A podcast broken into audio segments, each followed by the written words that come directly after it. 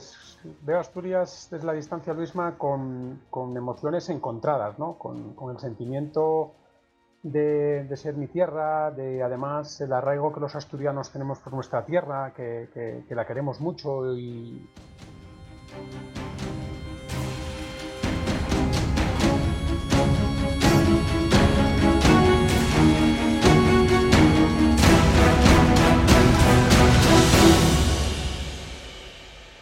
Hola a todos y a todas. Bienvenidos y bienvenidas a este séptimo episodio del podcast de Asturias Power. Buenos días, buenas tardes o buenas noches en función del momento del día en el que escuches este programa. Yo soy Luis Hernández Valencia, iniciador e impulsor de Asturias Power. Seguro que muchos de vosotros, la mayoría, si no todos, tenéis una gran experiencia a la hora de volar, Vuelos nacionales, internacionales, aeropuertos, esperas, compañeros de viaje en asientos un poco apretados, apurones de ida y vuelta. Detrás de todo esto y de cualquier sector hay personas que deben gestionar todas estas situaciones para satisfacer las necesidades y experiencias de sus clientes. Y estoy seguro que siempre lo quieren hacer lo mejor posible. Hoy viven momentos complicados, pero no dudan en poner su grano de arena para ayudar en la actual situación. Hoy contamos en el podcast de Asturias Power con Guillermo González Ballina, asturiano de Sotrondio, a quien conocí cuando yo vivía en esa población de la cuenca del Nalón. Cursé séptimo y octavo de GB allí, y os puedo decir que la gente de la cuenca es muy leal. Les cuesta abrirse, pero cuando lo hacen es ya para siempre. Guillermo es el director comercial en España de Iberia y British Airways, pero para llegar aquí tuvo que pegar un salto del derecho al turismo. Empezamos. ¿Qué tal, Guillermo? ¿Cómo estás? Muy bien, Luisma, buenas tardes. Bueno, hace, hace unos cuantos años que, Guillermo y yo nos conocemos, desde cuando éramos críos y vivíamos por, por Sotrondio, él es oriundo de esa, de esa localidad eh, yo era un allegado en aquel entonces que, llegué allí con mi padre que trabajaba en, el Banco Popular. Eh, ¿Qué sería? ¿qué, diría mi padre si escuchaba, si me escucha a mí ahora esto, que ya no existe el, Banco Popular? Pobre. Eh, pero, mm, Guillermo, ¿qué, ¿qué, fue de ese... Mm, bueno, perdona, no. Primero voy a hacerte otra pregunta, em, que es la que siempre hago al principio y siempre se me, se me olvida. ¿qué, ¿Qué opinión tienes de Asturias? Llevas años fuera, em, has vivido, tienes una trayectoria profesional muy, muy consolidada en el ámbito de, del transporte y del turismo. Em, ¿Cómo ves Asturias en la distancia? Pues, pues veo Asturias desde la distancia, Luisma, con, con emociones encontradas, ¿no? con, con el sentimiento de, de, ser mi tierra, de además el arraigo que los asturianos tenemos por nuestra tierra, que, que, la queremos mucho y, a las gentes que, a la gente que vive allí. Eh, y, por otro lado la veo con, un poco de pena, ¿no? Porque, porque si es verdad que llevo tiempo fuera, que me ha tocado trabajar pues, con, en otras comunidades autónomas y, con otros países, y veo que, que, pues, que en los últimos años pues, nos hemos quedado un poco anclados, ¿no? Creo que, a nivel industrial mmm, no hemos tenido todo el recorrido que deberíamos tener y sí que a nivel turístico, pues eh, quizás por mi de formación profesional, se han hecho cosas y se han hecho cosas bien, pero seguimos teniendo un problema realmente relevante de, estacionalidad, ¿no? Y, el peso de la industria turística, que está muy bien, pero, pero el peso en el PIB asturiano es relativamente corto. ¿no? Creo que, nos hemos quedado un poco descolgados de otras comunidades eh, similares. ¿Y, crees que, Asturias en ese sentido podría buscar un, nicho de, especialización o, de, de, crecimiento, bien sea tecnológico, bien sea turístico, bien sea ¿Crees que existe esa posibilidad?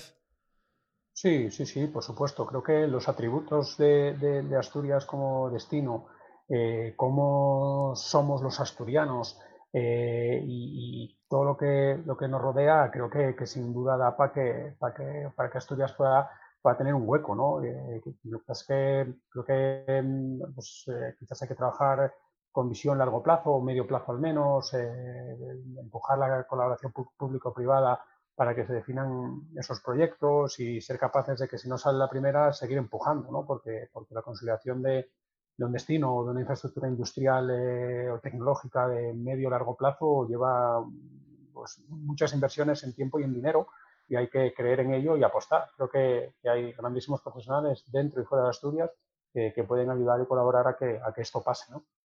¿Y qué fue de ese Guillermo? De que nació en Sotrondio, se crió en Sotrondio, evolucionó y, empezó a estudiar y se empezó a mover, a, ser inquieto y a crecer profesionalmente. ¿Qué, qué hay de, de, ese Sotrondio y de esa época joven?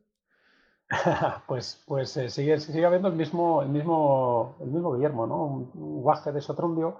Eh, yo nací en el, 75, como, como, bien dices, en, Sotrondio, en la cuenca, ¿no? Y muy orgulloso de ser de Sotrondio y ser de, y ser de la cuenca, ¿no? Lo, lo, lo pongo en valor. Eh, y, yo creo que esa inquietud me ha ido ayudando para, para ir moviéndome, ¿no? ir aprendiendo, creciendo siempre y, con esa cultura también de, de aprendizaje continuo, ¿no? de no pensar que, que, ya lo sabes todo, que ya lo has hecho todo, siempre eh, seguir buscando cómo aprender más, cómo, cómo seguir creciendo personal y profesionalmente y cómo también intentar ayudar a, la gente que tienes a tu alrededor desde el punto de vista laboral o profesional pues, y, hacerles crecer ¿no? para, para que sean mejores y que a la vez te hagan mejores a ti también. Y, y ese salto a, a, la universidad, después de estudiar pues los, lo que todos hicimos en esa época, el EGB ¿no? y, y, los cursos, el BUP, el, el, bachiller, el COU, la selectividad, y llegas a, a, a, Oviedo a estudiar Derecho. Sí, sí, sí. Yo hice EGB, eh, hice en, en Ciaño, en La Salle, y además una paradoja, ¿no? Porque mi madre eh, era, está jubilada ya, profesora, y, era profesora en Barredos, en el, en el Maximiliano Arbolella, un colegio que había en Barredos, y mi madre ya directamente no me quiso llevar con ella, me mandó para pa Ciaño, para La Salle. Entonces ahí hice EGB, después eh, BUPICO eh, lo hice en Los Dominicos, en La Felguera, y, y luego efectivamente llegué a, la Facultad de Derecho, ¿no? Que, que también te digo que estudié Derecho de petaca. me acuerdo cuando, cuando aprobé la actividad y estaba haciendo la prescripción, no tenía mucha idea de qué hacer. Y allí, ¿qué pongo? ¿Qué pongo? Bueno, puse Derecho, después puse Económicas y después puse Historia. Que luego a todo lo pasado lo pensaba y digo, joder, pues que no, sé por qué puse esto, ¿no? Pero bueno, ahí, ahí llegué a aquella facultad y, y, bueno, un mundo distinto para mí, ¿no? Iba en el Carbonero, luego con un amigo que tenía un coche íbamos y veníamos. El primer año reconocer que hice un poco, yo creo que el, el, baguete y, mi padre me tuvo que dar un, toque de atención y dijo, oye macho, esto, esto es para, para gente seria, ¿eh? Probé como uno en, junio nada más, o un par de días, me acuerdo. Y, y nada, y me dieron un toque de atención y, y, nada, ahí seguimos en la facultad y, y, sí es verdad que para mí fue un poco de cambio, porque los dominicos estábamos pues un poco controlados y estaban muy encima de nosotros Claro, llegar a aquel mundo donde, donde eras dueño y señor de hacer y deshacer, pues el primer año me, me, dio un poco esa vida de libertad. ¿Le, darías al mus? Bueno, no tanto al mus, pero bueno, me gustaba bastante salir por la noche y andar para adelante y para atrás. Y bueno, eh, me entretenía bien, me entretenía bien. Oye, y, esa experiencia que fue algo que me sorprendió ahora revisando tu, eh, tu perfil en LinkedIn, eh, empiezas Derecho, bueno, pues terminas Derecho y, y haces un máster en, en, Santander, creo que, que fue, de, de, ámbito de comercialización de, de, ámbito turístico, ¿no? ¿Y, y cómo, te, cómo te da por, por pegar ese, ese quite, ¿no? del ámbito legal al ámbito del, del, turismo. Pues mira, eh, eh, algo que, que, ha ido marcando mi vida ha sido, pues eso, ¿no? El, el, el, ámbito, el sector o la industria en la que he trabajado, que es el turístico, ha sido un poco pues, pues mi entorno. ¿no? Cuando, cuando estamos en la facultad, me, siempre me gustó mucho la nieve, mis padres tienen una casa en San Isidro y, bueno, íbamos mucho a esquiar. eh, en la facultad teníamos un grupo de amigos que, que ellos, por, por, sus padres también, de, de Pola de Siero, que tenían un, un, club de esquí y sacábamos viajes en la nieve y entonces yo eh, colaboraba con ellos, trabajaba con ellos, llevábamos autobuses para adelante y para atrás y bueno, aquello parecía que me gustaba, ¿no? Y digo, coño, mm, pues, pues si me gusta esto, pues hay que formarse, ¿no? Para ser un buen profesional y si la industria te gusta y el servicio al cliente te gusta y tal, pues que el siguiente paso, ¿no? Y me enteré de este, de este programa en, en la Universidad de Cantabria, que, que, ahora te cuento, para Hojas de la Vida había al frente en aquel momento uno del entrego, desde la cuenca estamos en todos sitios. Y, nada, allí que me matriculé y, para allá que fui, era un máster en comercialización de servicios turísticos que estaba eh, patrocinado por el gobierno de Cantabria, por Viajes del Corte Inglés, donde luego trabajé, y, por Asia Hoteles. Y, allí, allí estuve un año, ¿no? Intentando formarme, intentando eh, hacer una base formativa adecuada para, seguir creciendo en la, en la industria, ¿no? Y, ahí es donde me encontré con el director del máster en aquel momento, con Ignacio Rodríguez del Bosque, que era hijo de los de los autobuses del Bosque de, de la entrega. Mira todas las coincidencias. Qué bueno. ¿Y, ¿Y, empezaste a trabajar pronto? ¿O encontraste rápido trabajo? O, Pues, pues sé decir que, que sí, eh, eh, Luisma, tuve, tuve ahí bastante suerte. Pues, probablemente también la suerte me pilló trabajando y, cuando te pillas trabajando. Entonces, eh, cuando acabamos el, programa este de la Universidad de Cantabria, tenían incluidas unas, unas prácticas, unas prácticas en, en alguno de los, de los partners, ¿no? Y me vine a Madrid a, trabajar en Viaje del Corte Inglés, hice unas prácticas de seis meses en el área de congresos, convenciones e incentivos, y después de esas prácticas me ofrecieron un contrato y, nada, empecé a trabajar ahí con ellos, seis meses de prácticas y, nada, empiezo con el contrato. Y bueno, seis meses después de ya llevar el contrato, yo preguntaba al de recursos humanos, bueno, entonces, ¿y yo aquí ahora qué? ¿No? Ahora seguir ahí. pero bueno, hombre, y movernos, hacer alguna otra cosa y tal. Y, tampoco veía yo ahí mucha forma de, crecer o de hacer más cosines. Y justo en aquel momento que yo era inquieto y que tampoco veía que me iban a dar mucho recorrido allí, pues, pues me, volví para Asturias. Me volví para Asturias a, trabajar con un amigo que tiene, sigue teniendo negocios de, turismo, que yo le conoces tú, del fútbol, Tony Amieva. Ah, sí, Tony. Que, ah, no sabía que habías trabajado con Tony. Claro, Sí, con Tony, que es muy amigo mío, yo había trabajado en, algún verano, eh, por esa vinculación con el turismo, en el camping de Garaña, en Llanes. Y justo en aquel momento él eh, había cogido el camping de, Gijón, el de Deva, y entonces me vine, me vine para Asturias, volví para Asturias a trabajar con Tony. estuve trabajando con Tony yo creo que como dos años, justo cuando había cogido él el camping, y, y bueno, estábamos ahí un montón de proyectos y, una maravilla, ¿no? Trabajar con, con, un amigo y nos entendemos muy, muy bien y estuvimos ahí dos años fantásticos. Qué bueno. Sí, además, mira, el camping de Garaña era donde iba a hacer la pretemporada muchas veces el Uni. El Uni. El Uni, donde, donde jugó Tony. Qué, qué, bien, mira, pues eso, ¿no? Ese, ese dato no, no, no, lo tenía yo controlado, no lo tenía yo controlado. ¿Y, ¿Y cómo es tu llegada después a...? Porque pues pasas a Alsa, ¿no?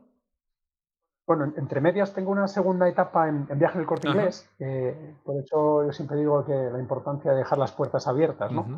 Eh, estando trabajando con, Tony, eh, surge un proyecto para Corte Inglés, en este caso en Asturias, que era un proyecto súper novedoso para Viajes del Corte Inglés, que era montar una central de reservas para, el turismo rural.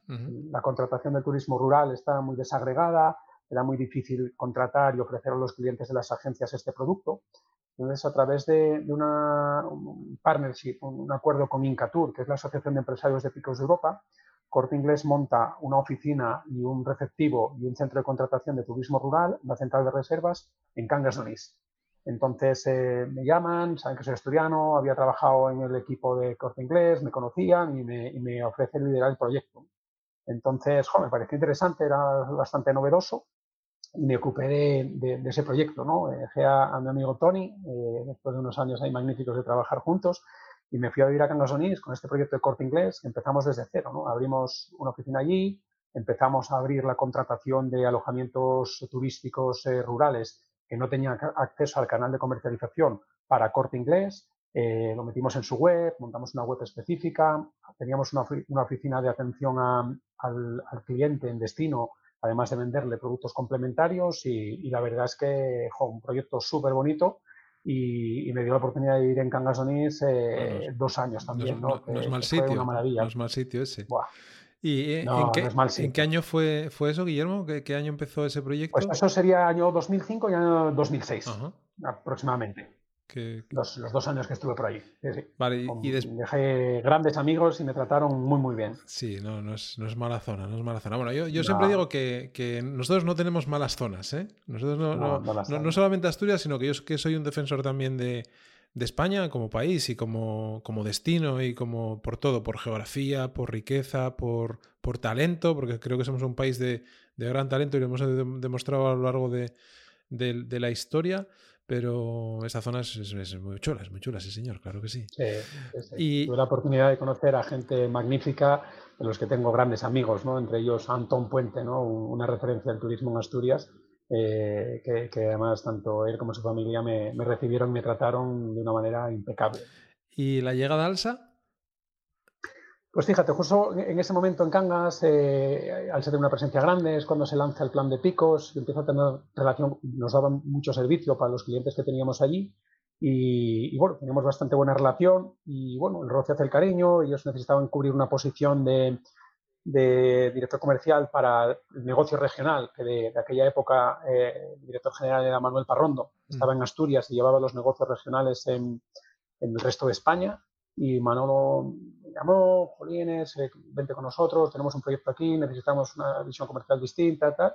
Y, allí que me fui con, con, con Manolo, ¿no? Estuve con, con Manolo Parrondo, así me incorporé y, nada, una, casa también magnífica donde aprendí un montón de cosas y donde luego me fui moviendo mucho también, ¿no? Sí, sí, tú, tú parado no, no, no estás muy parado. no, no, no. La verdad es que también me dieron la oportunidad de, ir creciendo, ¿no? Ahí llegué en, enero del, del 2007, eh, estoy con Manolo 2007, 2008 y final del 2009 y justo cuando yo llego hay dos direcciones, tres direcciones de transporte dentro de, Alsa en España, el, negocio regional, el negocio de largo recorrido y el negocio urbano. Y en el 2010 se hace una fusión del negocio de largo recorrido y el urbano y el regional, perdón, y Paco Iglesias, que es el actual CEO de, Alsa, me propone venirme con él a Madrid para, esa, nueva división que se montaba, que tenía el largo recorrido y el, y el regional. Y yo que cuando, cuando había salido de Madrid unos años antes y volví para Asturias y dije, jolín, ya no me sacan de Asturias ni los geos. Eh, pues ahí que me, cogí la maleta y, en, el, en, el 2000, final del 2009, principio del 2010, me vine para, para, Madrid para un poco el, headquarter, para trabajar y, montar un área de, desarrollo de negocio ¿no? que no tenían y se, se, crea ese área que, que Paco me encomienda liderar para, para toda España tuve, aquel momento se me da una circunstancia personal que, mi novia de aquella, mi mujer ahora, que es madrileña y está en Madrid, y estamos en ese punto de si se venía ella me, me iba yo, con lo cual también nos lo pusieron un poco a huevo. Te, agarró y te dijo, para acá y no te, no te muevas de aquí. Y, y, bueno, evolucionas lógicamente en Alsa también, porque estás en, National Express también, estás una, una, una, época. No sé si dentro de esos mismos proyectos o no, eran proyectos distintos. Sí, era un poco, la integración con National, Express había sido eh, antes de mi llegada y, bueno, así que ahí, pues, cuando yo llevaba la dirección de desarrollo de negocio, pues eh, abordamos proyectos, mm, colaboración muy estrecha con National Express, aprovechando, por ejemplo, toda la experiencia que ellos tenían en transporte a los aeropuertos, que, nosotros no teníamos mucha y que desarrollamos de, su mano. Y luego, pues, bueno, otros proyectos muy interesantes, como el desarrollo de, autobuses turísticos y, bueno, un montón de, de proyectos interesantes aquella época dependía de mí también algo que, hoy está muy en boga, que, mucha gente no sabe que Alsa tiene, ¿no? que son coches con conductor, que, ya tenía eh, desde hace un montón de tiempo, pero que ahora con, el desarrollo de Cabify, de Uber y de otros es uno de los, de los players eh, principales de la industria. O sea, que las VTCs ya, ya las tenían controladas ¿no? en esa época. O sea, hace años ya, ¿eh? eso antes de, que llegara todo el boom este de Cabify. Tenía una flota inicial de 30 35 coches, que es un, tema que, luego me tocó gestionar a mí, pero ya desde hace muchos años antes de que llegaran las plataformas y demás, con lo cual ese negocio se lo conocía bien. se lo conocía bien toda la gente en Alsa. Y aterrizas después, nunca mejor dicho, en, en, Iberia, ¿no? Eh, otro mastodonte del transporte. Eh, ¿Cómo, es ese salto de, algo, de, de, de un transporte por carretera a un transporte por aire? Pues fíjate, será, será una circunstancia, ¿no? Que, ha sido un, un, sino en, mi vida profesional, ¿no? Que gente con la que trabajo, pues me, acaba pues, planteando algún proyecto, ¿no? Eh, yo en ANSA una de las cosas que llevaba era a Iberia como cliente, eh, le dábamos servicio de coches con conductor, le dábamos servicios de autobuses para vuelos interrumpidos cuando un avión tiene un problema eh, pues le das de la cobertura con autobús o otros mm, eh, temas como, como, pueden ser eh, algunas SUTES o algunas joint business con ellos. ¿no? Y, bueno, en ese punto Iberia necesitaba incorporar para el mercado español un, responsable para, para, el canal de agencias, para el canal de intermediación y, nada, allí, me, allí me, me, plantean irme. ¿no? La circunstancia era como yo trabajaba y tenía muchas cosas con, Iberia, estaba viendo esto, esto fue el año final del 15 yo los, los, tenía muy controlados, veía qué estaba pasando allí con la llegada en el 2013 de Luis Gallego y con, con el plan de transformación y desde la distancia veía que, joder, que ahí estaba pasando algo gordo, ¿no? Y, también me llama la atención poder ser parte de, todo aquello, ¿no? Así que, eh, nada, eh, me, planteé el proyecto, me voy para, para allá en, noviembre del, 2015, ¿no? A asumir ese, ese rol de, responsable o gerente para, para, el área de agencias al mercado español. ¿Y, y notas cambios de, de, por ejemplo, de culturas, que es algo que, que yo siempre eh, siempre doy muchas vueltas, ¿no? La parte humana, la parte de personas y que esas personas, lógicamente, tienen que llevar una o trasladar una experiencia de usuario, una experiencia corporativa, una experiencia en todos los contactos que, que el usuario cliente tiene con las marcas y que eso, lógicamente, se traslade también internamente. ¿Notas esos cambios culturales corporativos? Quizás, quizás noto un, cambio de tamaño importante. Claro, eh, Alsa, cuando yo me voy, eran 7.500, 8.000 empleados, eh, Iberia son 15.000, es el doble de tamaño. Es una empresa mm, más grande, eh, quizás Iberia estaba justo también en, el plan de, transformación de la compañía, etcétera, etcétera. Y, un poco, si noto a lo mejor, que, Alsa, a pesar de tener 7.500, 8.000 empleados en aquel momento, era todo más manejable. ¿no? lo que más, lo que más noto en el, en el cambio. En términos de negocio, pues es más o menos lo mismo. Llevar la gente de un sitio a otro, hacerlo en hora, que queden más o menos satisfechos y, poco más. y, empiezas en Iberia, estás un, tiempo y, empiezas en. Te vas a Multiplan, que entiendo que es una empresa vinculada con, con Iberia, para los que no conozcamos este, este mundo. Sí, Justo, justo fíjate, uno de los proyectos últimos que yo había llevado en, ALSA había sido el, el, un IO Business con, Iberia y con otros eh, socios, una UTE, para abordar eh, el concurso de los viajes del Inserso, algo donde Iberia no se había metido nunca, pero que, tenía sentido por el impacto que tienen en las conexiones aéreas en invierno. Y, estando todavía en, ALSA, eh, ganamos ese concurso, se adjudica eh, luego me voy a Iberia. El primer año de concurso, en el año 2015-16, eh, tenemos un montón de problemas en esta UTE Multiplan, que, que, tenía su propio equipo gestor. Y después de la primera temporada, en junio del 16, Iberia me pide, oye, hemos tenido un montón de problemas, necesitamos sustituir al, director general de, de Mundiplan y, y, nos gustaría que te fueras para allá una temporada a ver si somos capaces de enderezarlo. ¿no? Obviamente lo habían consultado con el resto de socios, eh, Alsa incluidos, y Alsa, pues donde gracias a Dios tengo muchos amigos y había dejado puertas abiertas, pues, pues también apoyaron que, me fuera para allá. ¿no?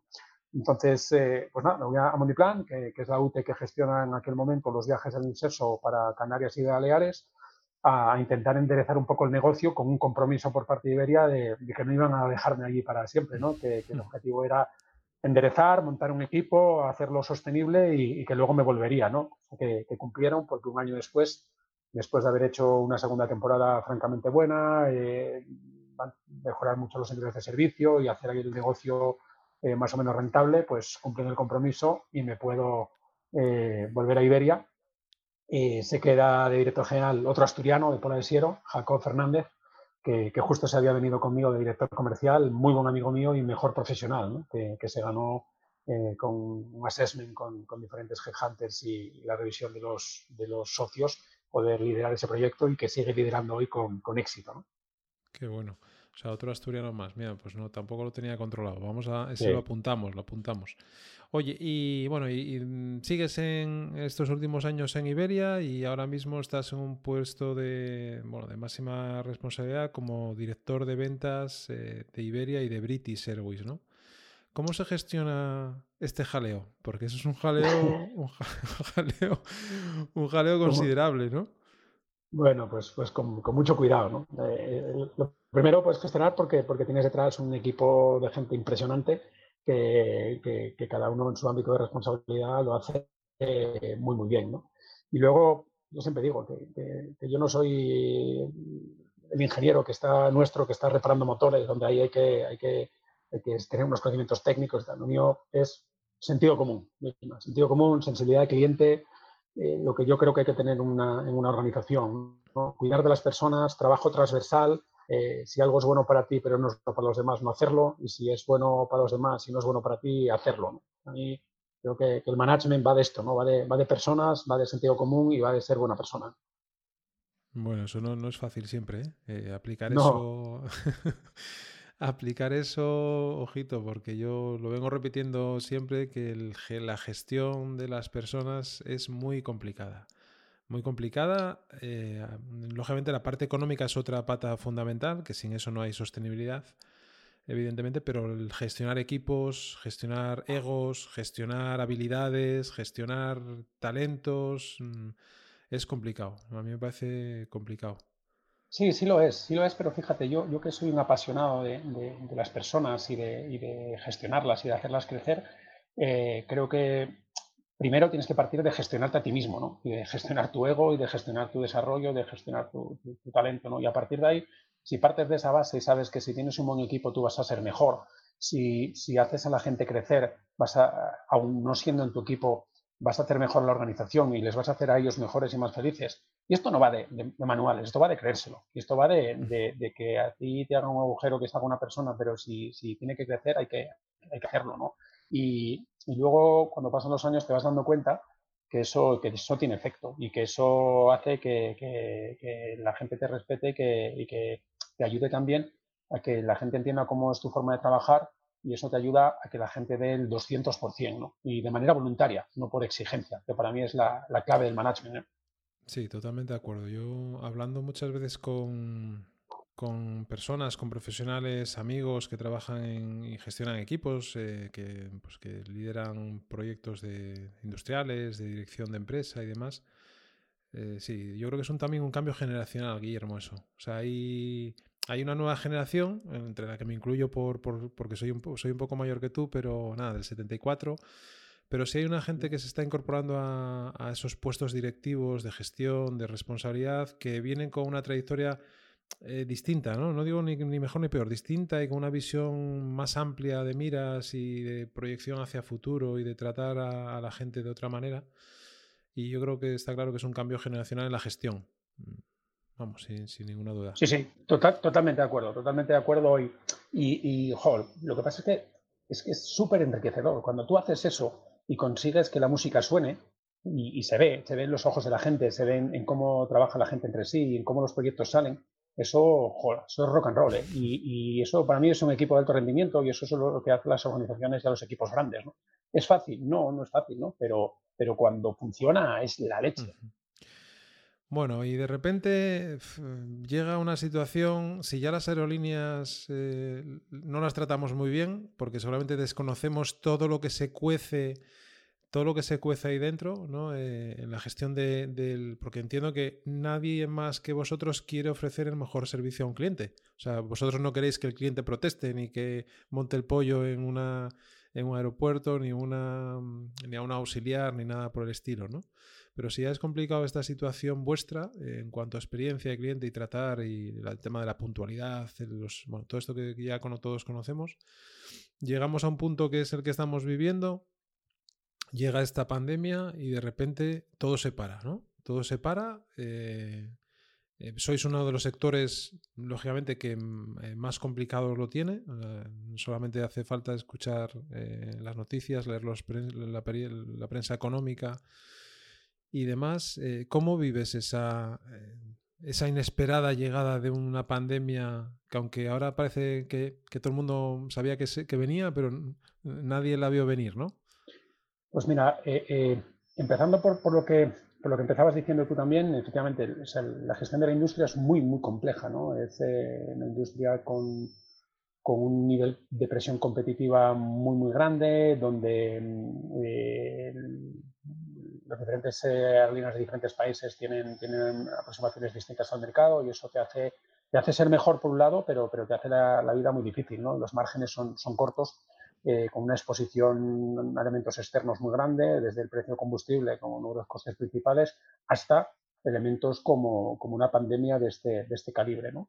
Eh, ¿cómo, ¿cómo, lo vivimos por aquí? Pues, pues em, yo creo que puede haber dos vertientes. ¿no? Una, la de la de la reducción de, tu tamaño de manera drástica y rápida, uno, porque los países te van prohibiendo o volar o la prohibición, o establecen la prohibición de entrada de, ciudadanos de otros países o los ponen en cuarentena, con lo cual hemos tenido ahí un proceso muy, muy rápido donde todos los países, o la mayoría de los países a los que volamos, han empezado con, estas restricciones, ¿no? con lo cual hemos tenido que reducir nuestra red en un tiempo récord con todo lo que eso supone. ¿no? Entonces, eh, eh, porque proporcionalmente a la reducción de la red eh, es la reducción de los ingresos y si no tienes ingresos y mantienes tus costes, tienes un problema de sostenibilidad tremendo. ¿no? Entonces, en, esta parte sí que hemos tenido una, primera suerte que nos, que nos, puede ayudar un pelín y ahora, ahora, te explico más en detalle y es que formamos parte de un grupo, IAG, que, que es un grupo fuerte,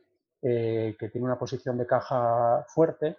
Eh, hemos tenido suerte porque con, el liderazgo de Luis y con la llegada de, diferentes equipos en el 2013, Iberia ya había hecho los deberes y había hecho una transformación mm, de, de muchísimo calado que nos permite entrar en la crisis en una posición de fortaleza lo que no significa eh, que sea garantía de éxito futuro, sino que además tienes que seguir haciendo cosas. ¿no? Entonces, en ese momento eh, empezamos a proteger la caja, se lanza un ERTE necesario para, poder eh, adaptarnos a nuestros costes, a, los ingresos, que son nulos. Dejamos durante estos meses una operación muy cortita y pensando en clave de vertebrar el territorio y dar un servicio más o menos público, eh, aún contra nuestra cuenta de resultados, porque entendemos que hay, que hacerlo, eh, manteniendo algunos vuelos a, Barcelona, a Bilbao, a Asturias, a Galicia y a las islas, eh, para, garantizar pues, esa movilidad mínima. Y eso por un lado. Y por otro lado, pues arrancamos un poco una gestión de la crisis, ¿no? Gestión de, y nos preguntamos, bueno, ¿y qué podemos hacer? ¿Cómo podemos ayudar? pues ahí nos lanzamos. Además, he tenido la suerte de ser un, área que, la organización me ha pedido que lidere yo y, he vivido muy en primera persona y ha sido muy gratificante. Por un lado, organizar con el Ministerio de Asuntos Exteriores eh, vuelos de repatriación para españoles, que llevamos haciendo pues un montón, ¿no? buscar la fórmula de ayudar, pues eso, a, llevar aviones, a traer a gente pues desde casi todos los países de Latinoamérica, hasta Bangkok o, Sydney, ¿no? que fue la primera vez, eh, ha sido la primera vez que, un avión de Iberia llegaba a Sydney para atraer a españoles. ¿no? En, ese interín, en esa voluntad de ayudar y de colaborar, pues también llevamos a otros nacionales a, de vuelta a sus países. ¿no? Pues el, vuelo de Sydney, que, es un caso muy peculiar, eh, ese vuelo fue con dos tripulaciones, eh, hace una primera etapa Madrid-Bangkok, donde las dos tripulaciones paran a descansar, al día siguiente una tripulación hace Bangkok-Sydney, vuelve a descansar, y al día siguiente sale Disney Bangkok, coge la otra tripulación y Bangkok Madrid. En el tramo Madrid-Bangkok pudimos llevar tailandeses y en el tramo eh, Bangkok-Sydney pudimos llevar australianos, ¿no? intentando eh, ayudar a que cada uno de, los nacionales pudiera llegar a sus países. Y, luego eh, hemos estado metidos, seguimos metidos hasta arriba también en, operaciones de carga. hay, una hay una demanda tremenda de, transporte aéreo para traer material sanitario a España, que, los stocks están rotos y los hospitales, farmacias eh, necesitaban eh, aprovisionamiento. Y entonces, eh, si bien nosotros, además de pasajeros, llevamos carga de vez en cuando, lo que empezamos a, montar es vuelos, nuestros aviones de pasajeros, solo con carga, para intentar ayudar a, traer este material. Entonces, hemos volado, montado vuelos para el gobierno, hemos montado un, corredor sanitario con, con CENIN y Grupo ESIA PERIN es la, Federación Española de Empresas de, Tecnología Sanitaria, con lo cual ahí aportamos nuestro, nuestro granito de arena, ¿no? intentando ayudar a que este material llegara rápido. Tiene, tiene alguna, alguna particularidad interesante. ¿no? Esto, claro, las tripulaciones, si llegan a China, tienen que pasar la cuarentena, con lo cual eso es una dificultad. Eh, la autoridad española, ESA, nos autoriza a que en, los aviones vayan dos tripulaciones de ocho personas, solo va tripulación técnica porque no van eh, pilotos y comandantes y segundos, porque no, no van eh, pasajeros, les van ocho personas, de manera que estamos autorizados a, que hagan Madrid, Shanghai o Shenzhen, algunos de los sitios donde estamos volando, cargan y se vuelven de vuelta. Hacen 28 horas seguidas de, avión para no tener que quedar en cuarentena y para que el tiempo de viaje sea lo más, lo más rápido posible. ¿no? y además pues, nos han autorizado a, traer carga en la cabina pasajera sobre los asientos, lo que nos ayuda a que, a que los viajes son mucho más eficientes y tenemos eh, pues, más material del que entraría solo en las bodegas para ayudar y nutrir al sistema sanitario. Por lo cual, eh, duro, largo, pero muy interesante y la satisfacción de poder colaborar de alguna manera en la mitigación de la pandemia. ¿no? Sí, que hacéis una labor también humanitaria en este, en este sentido eh, importante, ¿no? Y, Guillermo, y, ¿Y cuáles son los retos que tiene, por ejemplo, ante esta situación Iberia? ¿Qué, qué, es lo que más os preocupa? ¿O dónde tenéis ahora eh, el objetivo puesto?